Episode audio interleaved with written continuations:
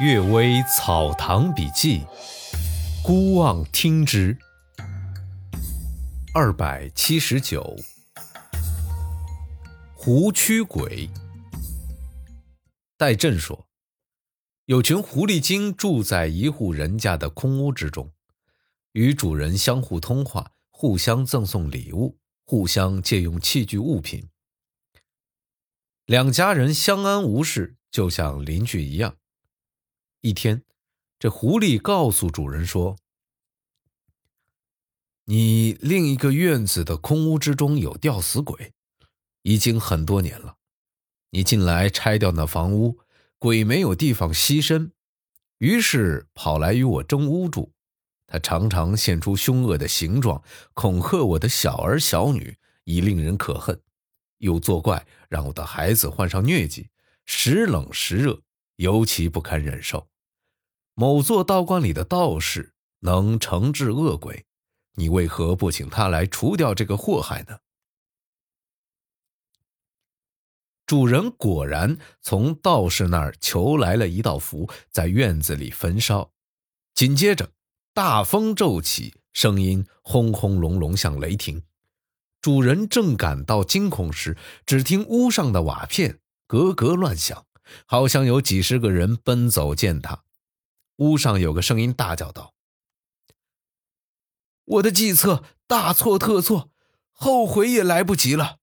刚才神将下来攻击，捉住了鬼，我也被驱逐。现在与你告别，我们要走了。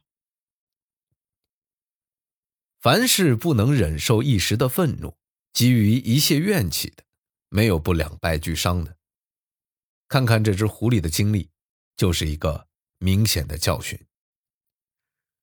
我的一位姓吕的表兄说了一件事儿，他说有个人遭狐狸危害，请巫师用符咒禁止，狐狸是走了，而巫师却贪得无厌，总是派遣一些牧人、纸虎之类到他家捣乱，送了钱财就暂时停止，过上十来天又恢复原样，他的危害反而超过了狐狸。这人只好把家搬到京城来逃避，才得以免受巫师的害。凡是急于求胜，请小人帮忙的，没有不被小人反咬一口的。这件事情也是一个明证。第二个故事，山经。乌鲁木齐参将海启云说：“从前征讨巫师时，有一天。”战斗结束，返回营地，见山崖之下的树丫之间有个人伸出头来张望，怀疑这个人是间谍，举矛用力刺去。军队中啊，称矛叫苗子，呃，苗是草字头一个田，大约啊是因相近而变成。海起云用矛刺去，却刺中了石头。只见火星迸散，毛折断，胳膊也差一点受伤。他怀疑是眼睛看花了，但毛上和地上都有血迹，不知究竟是个什么妖怪。我认为啊，这肯定是山精。深山大泽之中，有什么东西生长不出来呢？白泽图所载的各种妖怪，虽然很多是附会假造出来的。大概也有实际存在的。海启云又说，有个巡逻兵看见一团黑东西蹲在石头上，怀疑是熊，把弓拉满射去，连续三箭都射中，而那东西竟然像不知道似的。士兵极为惊慌，急忙骑马跑回，叫了一群伙伴，带着土枪再去，则已不在那儿了。我认为啊，这也是山精。嗯，给大家做一个科普啊，什么是白泽？白泽呢？呃，三点水的泽，沼泽的泽，白是白颜色的白。白泽是上古时传说的神兽，能说人语，通达天下万物之情理，能够通晓天下鬼神万物状貌，是可使人逢凶化吉的吉祥兽，常与麒麟或凤凰。同视为德行高的统治者治世的象征。相传啊，黄帝巡守时，在东海海滨遇到白泽，向他请教鬼神之事。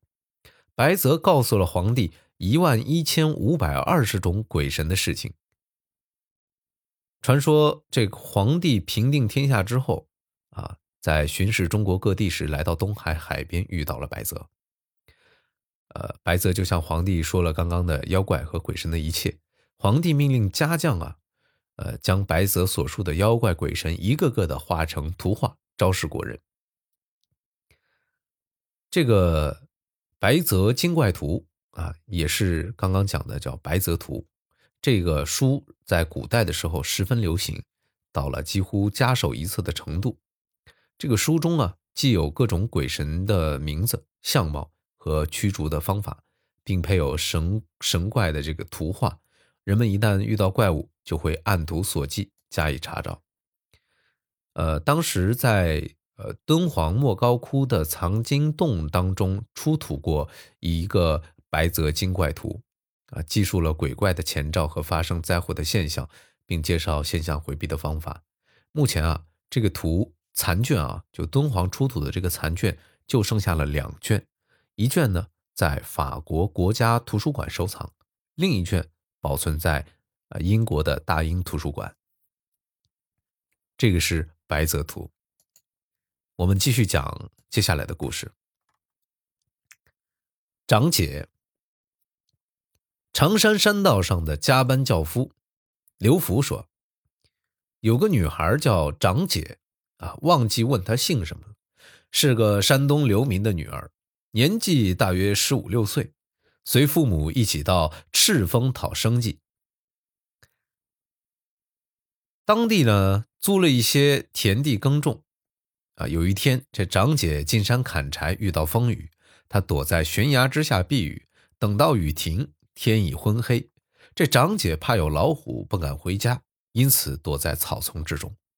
这时候啊，只见远远有一对灯笼，他怀疑是老虎的眼睛。等靠近之后，才发现是一个官儿和几个仆人。这当官的穿的衣服、戴的帽子，既不像古代人，又不像现代人。那官员喝问是什么人，长姐实话相告。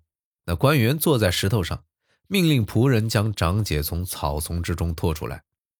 仆人们叫长姐跪下，长姐以为遇到了山神，于是伏在地上听命。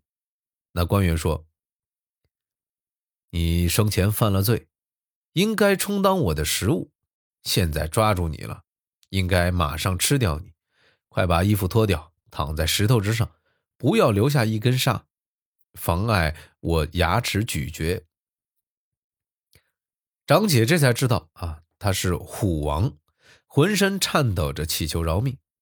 那官员说：“看你容貌还可以，如果肯陪我睡觉，我可以赦免你。”以后我会常来你家，并给你带来好处。长姐愤怒的跳起来说：“哪有神灵肯说出这种话？你必定是个妖怪！你要吃就吃吧，我长姐是良家女子，绝不能蒙着自己的脸做这种事情。”说完，这长姐捡起石头乱打，那些妖怪四处逃散。这不是他的力量足以战胜妖怪。而是他的正气足以压倒妖怪，他的坚贞刚烈的心灵又足以统帅他的气。所以说啊，这人的正气是最强大、最刚强的。感谢各位收听今天的《阅微草堂笔记》，祝大家早安、午安和晚安。